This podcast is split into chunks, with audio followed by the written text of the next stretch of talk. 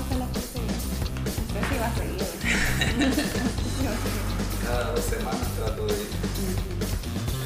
¿Cuánto se tarda? ¿Y el corte de. Ah, es rápido, 30 minutos. Yo quisiera poner una barbería. Es que veo que los hombres sí van a poner. Sí, es que. y siempre, y es lo que. Es para mí, antes iba a ir a The Great Marshall porque. Pero no la Pero desde que van solo los Pues ahí van. Ahí van todos los funcionarios. Sí.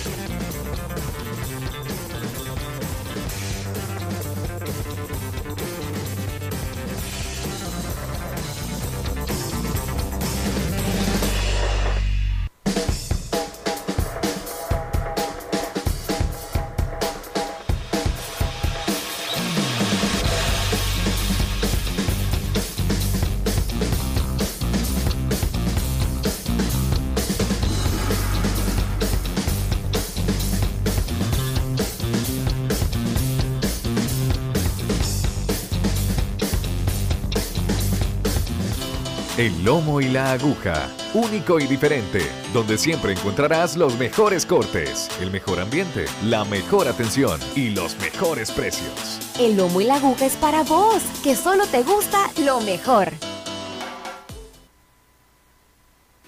No te pierdas esta super promoción.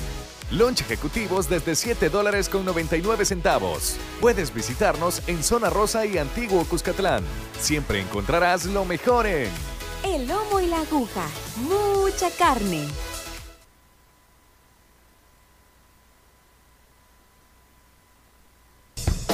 La autoridad, el romo y la cabeza. Tres exes en la mesa. Que no te mientan ni te engañen. Escucha a los que saben. El único programa con personas que han vivido el deporte rey. Escúchalos. De lunes a viernes de 12 a 1 de la tarde. Por Sonora FM 1045. Síguenos en nuestras redes sociales como los ex del fútbol. Los ex del fútbol es por cortesía de El Lomo y la Aguja. Mucha carne. Dolocrim de Laboratorios Suizos. Hola, ¿qué tal? Buenas tardes, bienvenidos a los ex del fútbol en este día lunes. Gracias a los que nos han esperado. Tenemos problemas técnicos que ya estamos resolviendo poco a poco, pero por supuesto estamos listos para llevarles a usted lo mejor que ha pasado al fin de semana, la derrota de nuestra selección frente a la selección de Qatar. Además de eso, también vamos a hablar un poco de Alianza que tiene una gira por los Estados Unidos, hablando un poco acerca de la convocatoria y por supuesto también lo que está pasando en la Copa América y la Eurocopa y también los equipos de la primera división han tenido partidos amistosos, le vamos a compartir los resultados de esto.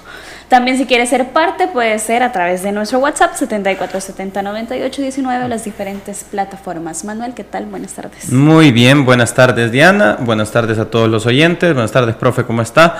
Eh, muy contento, es una semana muy interesante. Tuve la oportunidad de estar platicando con, eh, con Diego, con Diego Enríquez. Eh, están ahorita en Ámsterdam ya para tomar vuelo ya directo a Estados Unidos, a la ciudad de Dallas específicamente, para encarar ya semana de Copa Oro. El sábado eh, 10 es nuestro primer compromiso contra Cura- Curazao. Y es una semana de Copa Oro, semana en la que ya todos los exámenes han sido realizados, nos dejan muchas conclusiones, buenas, malas, pues esto es relativo, porque lo que se viene para adelante, pues es ya el examen serio. Profe Elmer, ¿qué tal? Buenos, buenos días, le voy a decir. Buenas tardes, profe, todavía Por- de es, por el clima. Hola Diana, ¿cómo estás Manuel? A todos los que nos sintonizan a través de Radio Sonora y las diferentes plataformas. Sí, el, el clima está así, ¿verdad? Agradable, como que todavía estamos a esos 6, 7 de la mañana. Con lluvias hay que tomar las precauciones, ¿verdad? Eh, En el tráfico manejar con cuidado porque de repente se puede distraer uno y la, la carretera está un poco más lisa de lo habitual, ¿verdad? Así que de preferencia no hay que distraerse, hay que estar atentos. Y como ya decían, una semana cargada de fútbol. eh, Eurocopa, Copa América, partidazos, ¿verdad? Con muchos ingredientes, eh, partidos de selección nacional. Ya se encamina lo, el final de esos dos torneos y ahora viene el torneo regional, ¿verdad? El torneo más importante de la Confederación, de la CONCACAF, que es la Copa Oro. Participará la selección, ¿verdad? Que ha tenido un par de partidos o actividades de preparación que, como decía Manuel, ya ahorita creo que ya es afinar detalles porque enseguida ya tienen el debut y tienen que empezar con pie derecho si quieren aspirar a la clasificación, ¿verdad? Y a, a dejar eh, una buena imagen en ese torneo. Así es, como lo dice Manuel, ya el sábado 10 enfrentamos a la selección de Curazao, luego tenemos encuentro el 14, pendiente de nuestro rival, y luego eh, tenemos también a México el 18 de julio también. Si hablamos de precios, cortes, el lomo y la aguja es tu mejor opción siempre con mucha carne. Ahora sí vamos a hablar de la selección nacional. El día de ayer tuve este partido frente a la selección de Qatar, un encuentro amistoso. Los titulares para este partido, Mario González, Alex Larín, Ronald Rodríguez, Roberto Domínguez, la zona defensiva, Brian Tamacas, Isaac Portillo, Marvin Monterrosa, Darwin Seren, Jairo Enríquez, Joshua Pérez y Tony Rugamas, la de, el delantero de nuestra selección. Manuel, hubo sorpresas en este once titular que presentó Hugo Pérez, a diferencia de lo que nos traía acostumbrado tanto en el encuentro amistoso frente al Istra, lo de las islas también. Eh, a ver, el, encuentro amistoso de contra el Isra, Istra. Istra, el Istra, perdón. Sí, eh, yo no lo tomaría tanto en cuenta como para poder definir cuál es el equipo titular de la selección. Sí podríamos eh, tener una sorpresa en eh, el extremo por izquierda, que en este caso fue Jairo Enríquez. Esa fue la gran variación que hay en cuanto a lo que mostramos contra las islas. Sorpresa al salir de entrada, ¿no? Al, salir como titular. no así eh, en la posición, porque lo hizo así en, varios momentos, ¿no? Pero que saliera como titular sí es eh, una, una, sorpresa. Eh, para mí hace un muy buen trabajo Jairo Enríquez. Es un jugador que, así como hemos recuperado un lateral por izquierda como, como Alexander Larín, eh, hemos recuperado también un baluarte que tenía muy buena proyección cuando salió de aquella selección sub-20 y creo que Jairo está eh, detonando varias cosas buenas como extremo por izquierda a pierna cambiada. Yo creo que eso es muy importante. Eso eh, principalmente la gran sorpresa. yo no quisiera entrar tanto en detalle de si vimos bien a la selección, si el rival era un, rival que nos tenía que, que, ganar como nos ganó con uno menos. Es un partido amistoso y sinceramente para mí el resultado no era el importante. Hay otras cosas que analizar y en cuanto a otras cosas que analizar también me refiero a ciertas deficiencias, ¿no? Porque el análisis del partido debe centrarse en que esta situación que vivimos con un hombre menos el rival, que te permite, que te cedía todo el terreno para poder ofender, se nos puede presentar en algún momento. Y a fuerza de ser sinceros, el último pase no lo tenemos tan claro. Y esa, esa sí es una conclusión que debemos sacar del partido del fin de semana. No, no soy tan partidario acerca de si esta selección eh, era digna de ganarnos o no. Yo creo que el resultadismo en ese partido no es, no es, lo, no es el foco de atención. Pero Felmer, eh, ha hablado Manuel algo muy importante y se me vino una situación interesante. Si juzgaríamos de la misma manera, no es bueno si está, a mí no me gusta hacer comparaciones. Eh, Manuel dice que el resultado no lo debemos de juzgar, no debemos de juzgar el resultado, pero ¿qué pasaría si este resultado se hubiera dado en otra época, con otro entrenador?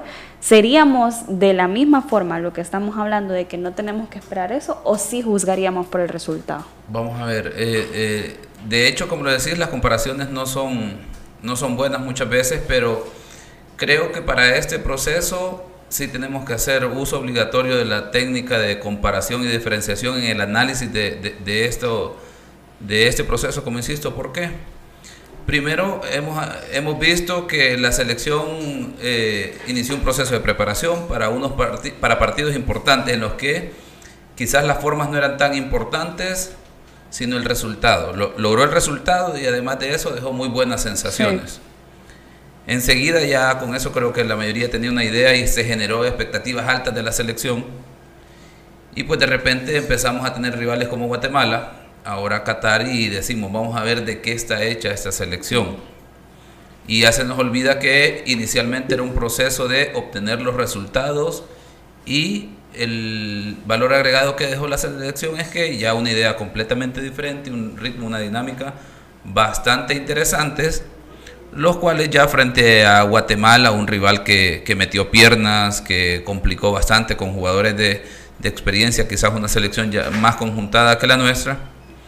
Y enseguida, pues Qatar, ¿verdad? Que yo voy a, eh, voy a diferir de Manuel en el aspecto de que eh, yo decía el viernes, eh, Qatar es la selección que va a ser anfitriona de la Copa del Mundo, por lo tanto, ha estado trabajando para, digamos, hacer una buena actuación, por lo tanto, era un rival de tomar en cuenta, de consideración. Mi marcador era un 2 por 1 y yo lo planteaba que era tratando de ser positivo por lo que podíamos esperar. Y a pesar de eso, si vemos el, lo que hizo la selección y que decía Manuel, hagamos a un lado el, resultado que se ha perdido 1 por 0, pues creo que mostró, pues, digamos, un partido muy parejo, quizás en momentos se vio superior a, Qatar y no parecía una selección de Qatar que va a ser anfitriona de la Copa del Mundo, que ha sido campeona de la Confederación Asiática y, y pues obviamente eh, el elemento del jugador expulsado fue una variante que le dio todavía digamos, hasta cierto punto mayor control del juego por parte del Salvador. E insisto, cuando se esperaba algo completamente diferente, una selección un poco más fuerte. No sé si habría que revisar el, la, alineación de, de, Qatar en los partidos anteriores, si a lo mejor le faltaba un par de jugadores más, pero la verdad que no parecía que estábamos jugando con, con el campeón asiático contra el anfitrión de, de la próxima Copa del Mundo y esto implica que en gran medida es también porque ya la selección ha ganado un orden, una idea de juego que antes no se tenía. Siempre estábamos con la expectativa de qué podíamos esperar. Y bueno, y por eso digo que es muy importante hacer la diferencia de todas estas etapas, porque seguro ya ahora, después de esto, vendrán las conclusiones del cuerpo técnico, le quedará una semana para tratar de reajustar esas ideas, llegar a la conclusión del 11 titular que se pueda necesitar para el primer partido y sí lo puedo decir que ya para el sábado casi con certeza que veremos ya los aspectos que le han funcionado en todas estas etapas anteriores para tratar de buscar la idea de lo que ya implica obtener un resultado ante rivales en una competición o ante la competición en este caso más importante de la región de Norte, Centro y el Caribe. Profe Emiliano, buenas tardes. Ya le tengo la pregunta lista. Ah, sí. Eh, bueno, un saludo a toda la gente ahí que, que, bueno, que manejen con cuidado porque hay un tráfico de locos. Así que las conclusiones ah, eh, positivas. Para mí siempre fueron positivas porque desde el minuto cero, cuando éramos 11 contra 11 contra el campeón asiático, eh, la selección propuso lo que propuso en, los cinco o seis partidos en, los que está el profe Pérez, que es tenencia de la pelota, circulación, movilidad adelante, los centrales, eh, cuando uno tiene posesión, estando de, tres cuartos de cancha siempre mirando hacia el arco rival, eh, tratar de no pelotear, siempre construir juego, contra un rival que, que nos dimos cuenta que primero que físicamente eh, están buscando una forma ¿no? para prepararse para, para ser no solo anfitriones del Mundial, sino que, que, bueno, competir en él y sobre todo con su gente. Sabemos todos los recursos que Qatar tiene, primero como nación y después sabemos que en la parte deportiva uno tiene limitantes, pero lo que te acerca a la elite son los recursos. Cuanto mejores recursos tengas, primero económico, infraestructura y todo lo demás, ahí es donde uno puede desarrollar un fútbol que, obviamente el haber sido campeón asiático eh, dice que están haciendo una inversión bien grande. Eh, después de ahí, eh, creo que la, que la expulsión, no sé si, si, si, cerró un poco el partido, ellos retrasaron línea, fueron un equipo mucho más cuidadoso, más cauteloso, y ahí es donde te das cuenta que ellos sí tienen eh, es un proceso mucho más largo de trabajo, porque siempre tuvieron un orden bien marcado, arriesgaron bien poco. Ellos sí eh, se dedicaron a, saltar líneas porque sabían que, que construyendo juego iba a ser muy difícil eh, superar a la selección porque siempre teníamos un jugador libre y, y, con la velocidad que tienen, la fuerza y ese orden, porque ya saben hace tiempo a lo que juegan, fue donde nos crearon algunos problemas en el retroceso. Un retroceso que ya habíamos hablado que era una cuenta pendiente. Y eso ahí voy a donde el profe dice que, hoy la selección ha tenido un tiempo prudencial como para saber qué escenario se puede encontrar en la Copa de Oro, porque hay tres, los tres tipos de rivales.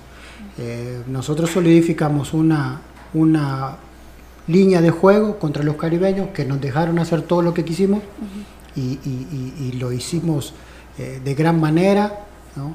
Eh, después buscamos otro del Caribe un poco más ordenado y más fuerte y nos creó algún que otro problemita donde se ajustó.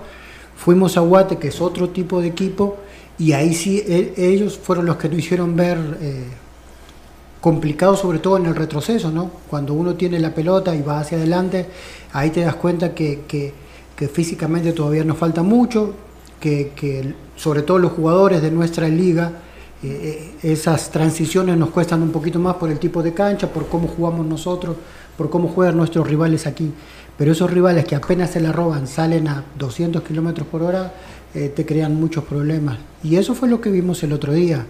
Eh, yo sigo viendo cosas muy interesantes a nivel individual. Eh, lo de Mario sigue siendo muy bueno en la portería, eh, sin, sin, tanta experiencia, sigue siendo un portero sobrio y que le sigue rindiendo. En el gol a mí me parece que él no tiene nada que hacer. Eh, fue, fue más difícil, fue algo así como un penal en movimiento. Había tapado una igual sí, antes. Muy buena. Uno puede decir, sí, con suerte le pegó en el. No, en se el, cierra el, tiempo. Sí, le pegó en el talón, pero ustedes ven cómo él se posiciona para eso. Uh -huh. Y ven también el, el, el, que hace un pequeño movimiento en la pierna para tratar de, de sacar la pelota. Eh, seguimos teniendo problemas en la saga central. A mí me parece que el problema mayor es la saga central y, y, más bien por el lado de la falta de ritmo de Domínguez. Eh, yo lo había puesto en el chat eh, cuando empezó el partido, uh -huh. que me preocupaba mucho que ellos saltaban línea porque eh, Isaac, que siempre es el que está más cercano a la, a la, a la, a la zona central, él tenían que ir a presionar hacia adelante, como teníamos la posición de la pelota, ellos salían rápido, lo saltaban a Isaac y, y yo le decía a Rodrigo Rivera, eh, creo que es Afif, el, el colocho, el número 8, él siempre quedaba con el 19 que nos hizo el gol mano a mano con RR y con Domínguez. Entonces, cuando, nos, cuando tú tenés eh, laterales que atacan alto o que juegan alto, entonces prácticamente esa línea central es con la que tenés que defender. Y si no estaba Isaac, era un mano a mano. Eh, yo, a mí lo de Domínguez no me preocupa. Me, me preocupa lo que puede hacer en el, el funcionamiento defensivo. Uh -huh. él, él, apenas se ponga bien físicamente va a demostrar todo lo que ya demostró, pero hoy por hoy lo está pagando. Y me parece, eh, a pesar de las críticas, porque se vienen críticas por esta situación, me parece correcto lo del cuerpo técnico de darle lo, la mayor cantidad de minutos posibles. Todos sabemos que en la Copa de Oro seguramente el titular va a ser Zabaleta ahí, pero necesitas que un jugador como Domínguez, porque cuando él llegó tarde, eh, hizo faltas que, que, que, en otro momento nos pudieron haber complicado con tarjetas y todo lo demás. Pero ellos también en un momento, al verse eh, superados ¿no? con un hombre y en el juego, hicieron un juego muy físico y trataron de ensuciar el juego, de empujar. Eh, para los grandotes, cuando los chiquitos los superamos, siempre uh -huh. tratan de, de, de, empujar y de, y de, y de imponerse. De imponerse, exacto. Entonces ahí eh, Domínguez fue muy importante porque él también dijo, no, si, si nos vamos a meter al barro, nos metemos al barro todos. Y ahí también Darwin también pusieron esa jerarquía que uno espera. Después, por lo demás, eh, me preocupa otra vez el, el, rendimiento de Pérez, porque todos sabemos que es un jugador talentosísimo y entonces de ello esperas lo mejor. Uh -huh. Y creo que él entró poco en dinámica, eh, poco en el uno contra uno. Por eso es más valeredo, eh, o sea, más resaltable lo de Jairo, porque lo ves en igualdad de condiciones, eh, físicamente, aún crees que Pérez es más talentoso que Jairo. Y aún así Jairo arriesgó más, creó más, nos, nos, hizo hacer lo de, lo de, la expulsión, que, que es tener casi un gol a favor y después siguió encarando, por momentos pasado de vueltas, porque les tocó chocar con, con, la pared rival, pero las intenciones son los que uno espera. y sabes que contra los equipos como México o con los equipos que nos toquemos en la, en la Copa de Oro, eh, si no tenés la intención de hacerle daño, seguramente vamos a sufrir mucho. Y profe, usted mencionaba algo muy importante. El juzgado en este partido fue un solo jugador y es Roberto Domínguez. Teníamos la oportunidad de hablar con Manuel y la acción no inicia solamente por Domínguez. Manuel, así que creo que es importante también determinar cómo se va dando esta acción o desde qué punto inicia el tanto de la selección. De perdón, eh, solo yendo al, profe, el profe hablaba de eh, si, si Qatar jugó con todo de entrada y, no jugó con lo mejor que tiene de entrada. Porque te das cuenta que apenas entra el 10, le dan la cinta de capitán, tiene un metro solo, se la dan a él, se da vuelta y pone el pase de gol. En, en 40 segundos nos retrató que el 10 que, estaba, que estuvo todo el partido sentado en el banco es un jugador de otra jerarquía. Y así eh, eh, Qatar guardó tres o cuatro jugadores más que, por lo mismo que decíamos de Domínguez, que el entrenador necesita darle minutos en la gira, pero que seguramente no van a ser titulares en la Copa de Oro. Sí, en, cuanto a la jugada del gol, eh, yo creo que por lo general uno tiende a ver un resumen de los goles, un resumen del partido y al final el resumen de goles te muestra únicamente la asistencia hacia el gol y la definición, ¿no? En esa jugada en donde si solo nos percatamos en la asistencia, pues vemos a un Roberto Domínguez que está parado atrás del, del delantero. Sí es cierto, no está en una buena posición para marcar al delantero e intenta atacar con la cabeza y pareciera ser que incluso llega mal perfilado al suelo. ¿no? Sí hay, hay, hay un error en posicionamiento de Domínguez, pero la jugada no nace de ahí. Ah, existe un, un por qué Roberto llega en esa posición y el por qué es, si ustedes se fijan y retroceden la jugada lo más que puedan, eh, se van a fijar que la, jugada arranca de un bote a tierra del, árbitro. El bote a tierra se lo da a Isaac Portillo e Isaac Portillo muerde la pelota. Morder la pelota significa que no, la, no ejecuta bien un pase hacia atrás, hacia Domínguez y la divide. La pelota queda dividida. Domínguez tiene que adelantarse para intentar llegar antes que el rival. Logra llegar antes que el rival, pero la pelota queda larga. Entonces, a partir de esa jugada dividida, viene el contragolpe y desnudan una de las conclusiones más grandes que yo tengo de todos estos partidos.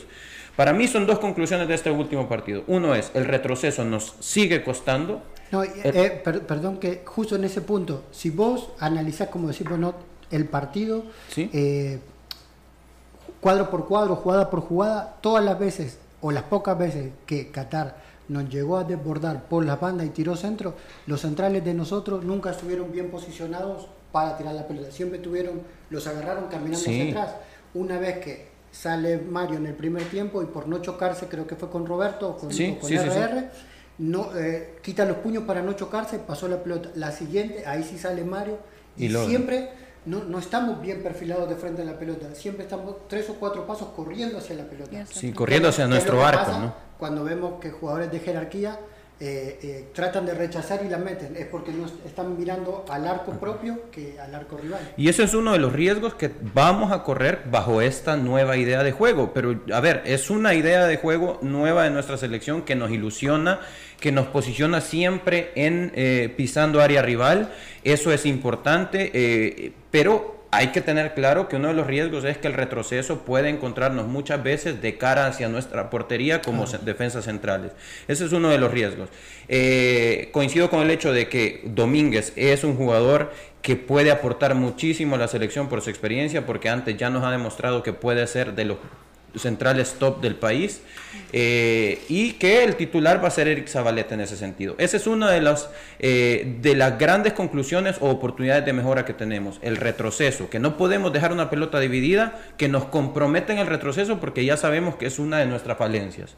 Y la otra es que cuando se nos presente un partido como estos, un partido en el que eh, estamos en campo rival la mayor parte del partido, que rotamos la pelota, nos cuesta mucho encontrar la valentía para tener un pase filtrado. Porque la pelota rotaba, rotaba, parecía un partido de básquet en donde nadie se anima a tirar y nadie se anima a conectar con el centro, ¿no?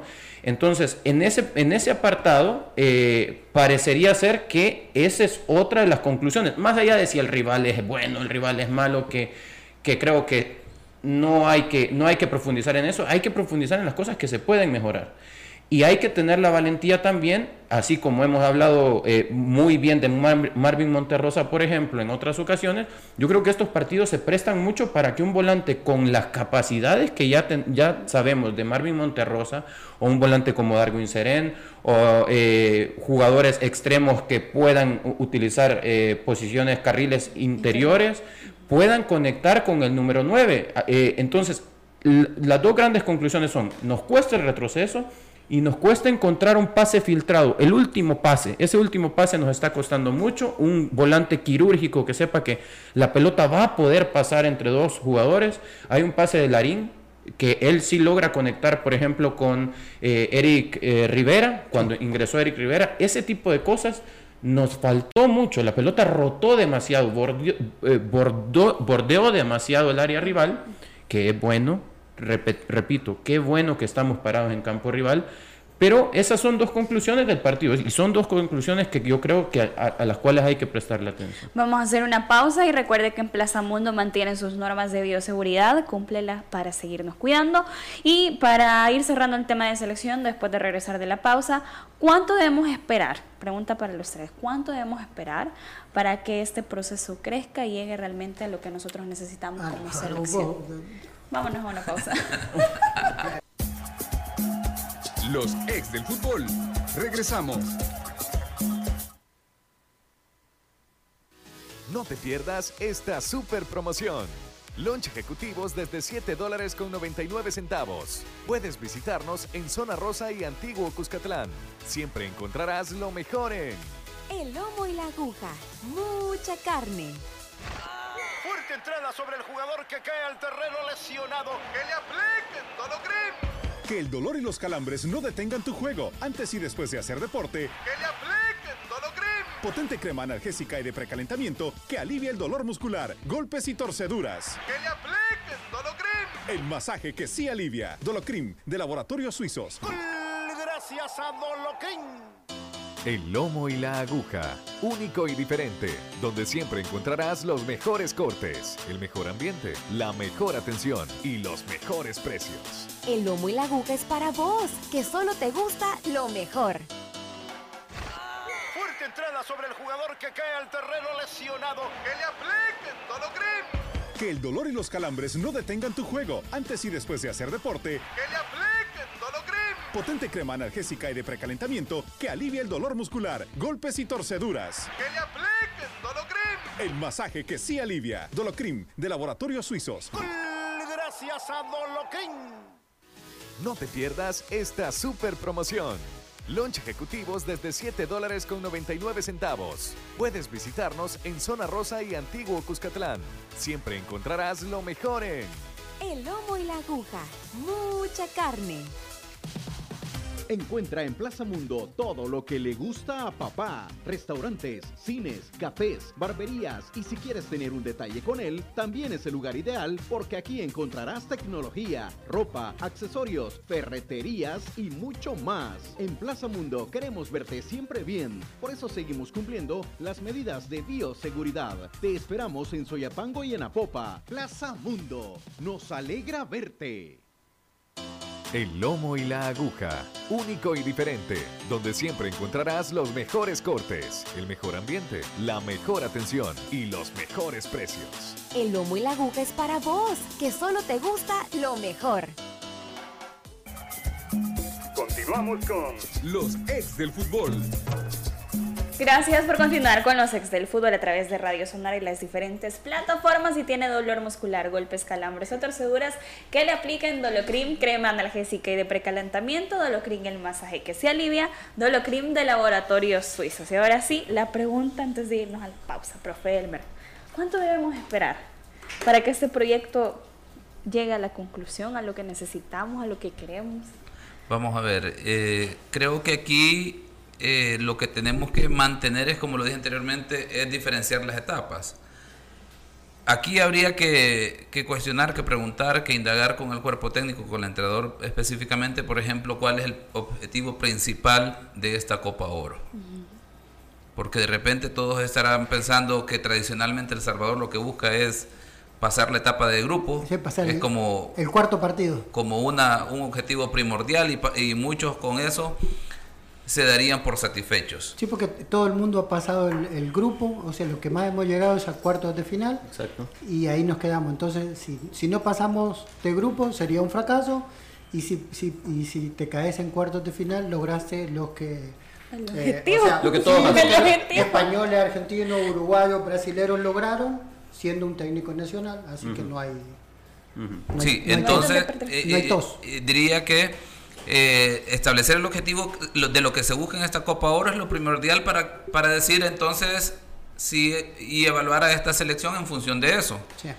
Porque si el entrenador dice, miren, para mí la Copa Oro es importante por lo que representa a nivel de, de región, pero verdaderamente yo voy a utilizar este torneo para consolidar mi idea, porque el objetivo lo tengo puesto en octavos de fin, en la octagonal de eliminatoria para Qatar, pues ya tenemos... es Que una sería lo ideal, profe. Es una evaluación completamente diferente. Y luego de repente que me parecería también que puede entrar dentro de la consideración es que miren, este proceso va encaminado más a eh, 2026. ¿verdad? Ok. Entonces necesitamos incorporar elementos jóvenes, eh, algunas variantes, afianzar con algunos jugadores que pueden ser y tener una proyección precisamente para ese, ese proceso. Pero obviamente, eh, y eso en el panorama decía desde la perspectiva del cuerpo técnico, incluso como federación, cuáles son los objetivos que pueden plantear y exigir al cuerpo técnico. Pero como medio del fútbol sabemos que, que somos bastante cortoplacistas y en el fútbol el resultado es determinante para que puedas hablar de esos procesos que hemos establecido como qué tan tranquila puede llegar la selección del Salvador a la etapa de octagonal final si hace una Copa Oro como las copas anteriores, como el rendimiento en tema de, de resultados y todo lo demás. Creo que va a dejar dudas, ¿verdad? Sí, Porque de repente dirá, bueno, entonces tenemos un techo, que creo que también es un, un tema a discutir, ¿verdad? Que por muy buen entrenador que tengas, por muy, muy buena estrategia, por muy elementos tácticos innovadores que tengas en un equipo, eh, y que intentes, por ejemplo, un, cuál sería la crítica para el partido contra, contra Qatar, que no hubo gol, que no hay profundidad de repente, y la pregunta es, ¿es un tema del entrenador o falta de talento, de recursos, de preparación de los jugadores que no tienen esa, esa exigencia en la Liga Nacional, por ejemplo?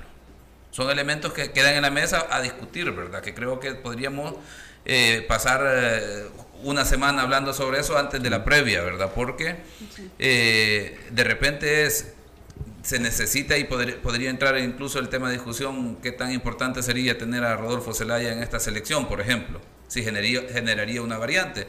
Pero también qué es lo que tiene planteado el entrenador en esa, en esa dinámica, porque posiblemente esté, esté dándole prioridad a temas de orden, disciplina, otra situación del comportamiento fuera de la cancha del jugador para el proyecto a largo plazo 2026, Es que por ejemplo. Eso es, para mí, 20, contestando rápido tu pregunta, Diana, para mí, no.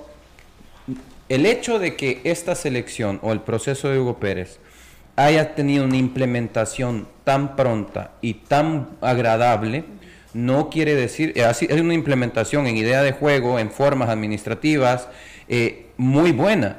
Hay que ser sincero, ha sido muy buena. Sí, Entonces. Excelente. Entonces, que ese objetivo de, haber logrado una implementación tan pronta no nos maree y no nos haga pensar que vamos a buscar resultados inmediatos. No quitemos el dedo del renglón que este es un proceso 2026.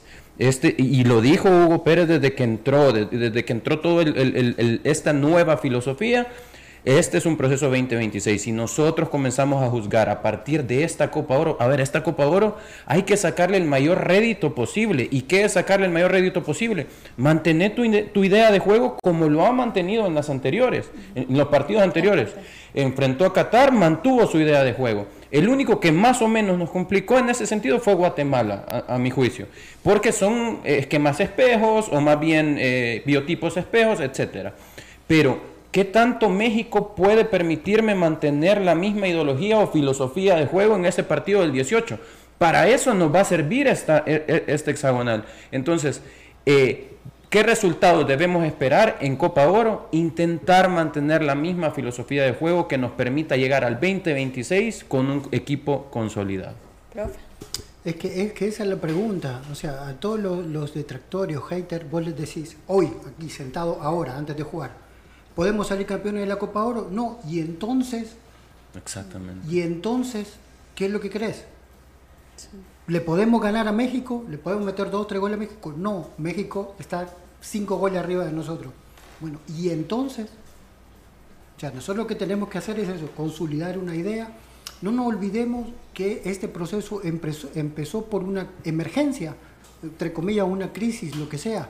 Hugo Pérez no estaba destinado a empezar ahora, o este proceso 2026 no estaba destinado a empezar ahora, estaba destinado a empezar una vez quedemos afuera del, del octogonal Sí. o, o del el Sí, hexagonal o lo de que la, fuera. la eliminatoria. Bueno, lo- lo- los procesos se aceleraron, él entró, eh, rápidamente, le- por suerte le tocó el Caribe, que ahí pudo consolidar su idea y lo dejaron, muy bien, pero no cambiemos que esto empe- eh, vino emergente. Eh, eh, yo el otro día le mandaba algo de- del Toto Gamarra. Toto Gamarra es el que dice a viva voz, no le importa decir que el jugador salvadoreño lamentablemente, no todos, pero él tiene que hablar de jugador salvadoreño como una sola persona, como un solo fútbol, está, eh, eh, tiene malos procesos, está mal formado. Talento aquí va a sobrar siempre, siempre va a sobrar, pero si no lo sabes formar correctamente, te va a pasar lo que te pasa hoy. O sea, que tenés jugadores que sí tienen talento, pero el retroceso te cuesta, que a la hora de, tener profundidad en tres cuartos de cancha hacia adelante no lo encontramos completamente, porque jugamos en cancha muy lenta y, nos toca jugar en cancha rápida, con jugadores que tienen un desplazamiento diferente. Entonces por ahí pasa. Eh, habrá que tener mucha paciencia y lamentablemente el mundo del fútbol no la tiene. Sobre todo porque el mundo del fútbol tiene muchos detractores. Hay un entrenador trabajando y hay 200 entrenadores esperando que le vaya mal para poder tener una oportunidad, sin siquiera estar preparados. Y yo soy del gremio. ¿no? O sea, como, di- como dice nuestro amigo el profe Río, tanto tiempo de estar en África uno conoce a sus negritos. Somos así, por Dios. Dejemos trabajar y después saquemos conclusiones. Totalmente de acuerdo. Lo que tú decías antes de hacer la pregunta, ¿cuándo, ¿cuándo veremos que esto camina? Ya empezó a caminar. Porque ya de un día para el otro encontraste que la primera indisciplina que hubo fue castigada. Castigada entre comillas, no. Porque es una selección nacional. No tenés 20 jugadores, tenés 50 en una lista. Sí. Bueno, el, el 20 lamentablemente tuvo una gripe, lo sacáis y pones al 21. Y así es esto. Siempre hay El, el tren en el fútbol muy pocas veces pasa dos veces. Entonces tenés que estar listo para el momento en el que te llamen. A veces pasa que uno no está preparado para los momentos. Sea, uno, uno no puede preparar el momento, pero cuando está el momento tiene que salir a jugar. Tiene que tratar de prepararse para que si en el momento te toca, bueno, eh, decir presente y, y poder dar algo a la selección. Creo que se está trabajando bien, se está trabajando seriamente, pero seguimos teniendo 20 años de falta de, de- de- de proyectos. En esos 20 años hubieron 10, 12 entrenadores que todos tuvieron una filosofía completamente diferente. Entonces, si no hay un rumbo, en algún momento tenemos que encontrarlo. Y si lo encontramos, hay que tener paciencia. Ahora, yo le agregaría el, el elemento de, bueno, está el primer partido Curazao, ¿verdad? Sí. El segundo tendría que ser o, o Trinidad y Tobago o Guyana Francesa, de acuerdo al, ganador de, Beatri- ojalá que no nos toque, no sé, Trinidad. al ganador de ese partido que me parece que juegan el día de mañana para luego, Sí, eh, el- de acuerdo a los resultados, sabremos si es cualquiera de esos dos, ¿verdad? Entonces, de no obtener, de- de- viene el interrogante, de no obtener El Salvador eh, la clasificación, porque tendríamos que superar a Curazao y a Trinidad y Tobago o Guyana. a Guyana Francesa, ¿verdad? Cualquiera de esos dos rivales, porque damos por descontado que no vamos a sacar un, un resultado positivo frente a México. Bueno, yo lo doy por, por No, descontado, ¿verdad? es- por, es por difícil, las situaciones. es muy difícil. Imposible no, pero es imposible difícil. no, porque es fútbol, pero un accidente puede pasar y, y Pero de repente difícil. eh, algo, ¿verdad? Pero implica que todos estaríamos pensando que para que este torneo eh, tenga provecho ten- habría que superar futbolísticamente y en resultado a Curazao, a- a los- al ganador de la otra llave, de lo contrario tendríamos cierta eh, dificultad porque vendrían las críticas. Y de repente hay un corto tiempo en el que trabaja este, este entrenador, pero entonces vendría que ya tenemos un techo, tenemos ciertas limitantes, entonces habría que poner atención a ese tema, sí, por más que querramos decir que esto, esto va para 2026, algo habría que cambiar, algo habrá que cambiar porque hay un techo en algunas situaciones o algunas limitantes y que habría que replantear todo en temas de fútbol para El Salvador. Y lo digo así porque será responsabilidad de la federación, de la misma liga, de sentarse y buscar, digamos, que ahora, cuál es el reto, sabiendo que hay un cuerpo técnico que tiene ya una idea de juego, una metodología, una forma de trabajo, pero el contexto, el entorno no le permiten desarrollar eso, porque lo decía Emiliano, si no le, el entrenador no debería de estar trabajando en enseñar conceptos, fundamentos a los jugadores de esta selección, sino que solo plantear su idea de juego y qué es lo que quiere para poder intensificar eso y obtener resultados. De lo contrario, habría un problema, ¿verdad? Para el entrenador y pérdida de tiempo, lo digamos, digamos así, o una inversión innecesaria que no tendría que estar haciendo este entrenador y gasta de energía. Bueno, hablando de la selección, siempre se nos va el tiempo muy rápido. Mañana continuaremos hablando de ese tema. Además, rápidamente los resultados de los equipos de la primera. Limeño empató uno por uno con Balboa, tanto de Felipe Ponce de tiro libre. Faz empató uno por uno con Titán, eh, tanto de dos sin Coreas. Y Isidro Metapan se impuso 3 por 0 a 11 Lobos, tantos de Cristian Gil y doblete de Marvin Márquez. Nos vamos, profe, gracias. Gracias, buenas Mañana tardes. tenemos mucho. Sí, tenemos muchísimo mi cumpleaños. Manuel, gracias. Muchas gracias. Eh, semana de selecta. Así es, profe. Tres partidos de la CONCACAF, que son ronda, la segunda ronda preliminar, quedarán los clasificados a, lo- a la fase de grupo. Bueno, y recuerde su cita mañana nuevamente a las 12 a través de Sonora y las diferentes plataformas de los ex del fútbol.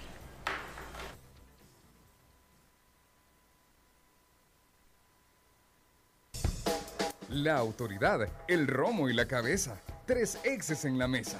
Que no te mientan ni te engañen. Escucha a los que saben. El único programa con personas que han vivido el deporte rey. Escúchalos. De lunes a viernes de 12 a 1 de la tarde. Por Sonora FM 1045. Síguenos en nuestras redes sociales como los ex del fútbol. Los ex del fútbol es por cortesía de El Lomo y la Aguja. Mucha carne. Dolocrim de Laboratorios Suizos. No te pierdas esta super promoción. Lunch ejecutivos desde 7 dólares con 99 centavos. Puedes visitarnos en Zona Rosa y Antiguo Cuscatlán. Siempre encontrarás lo mejor en El lomo y la aguja. Mucha carne. El Lomo y la Aguja. Único y diferente, donde siempre encontrarás los mejores cortes, el mejor ambiente, la mejor atención y los mejores precios. El lomo y la aguja es para vos, que solo te gusta lo mejor.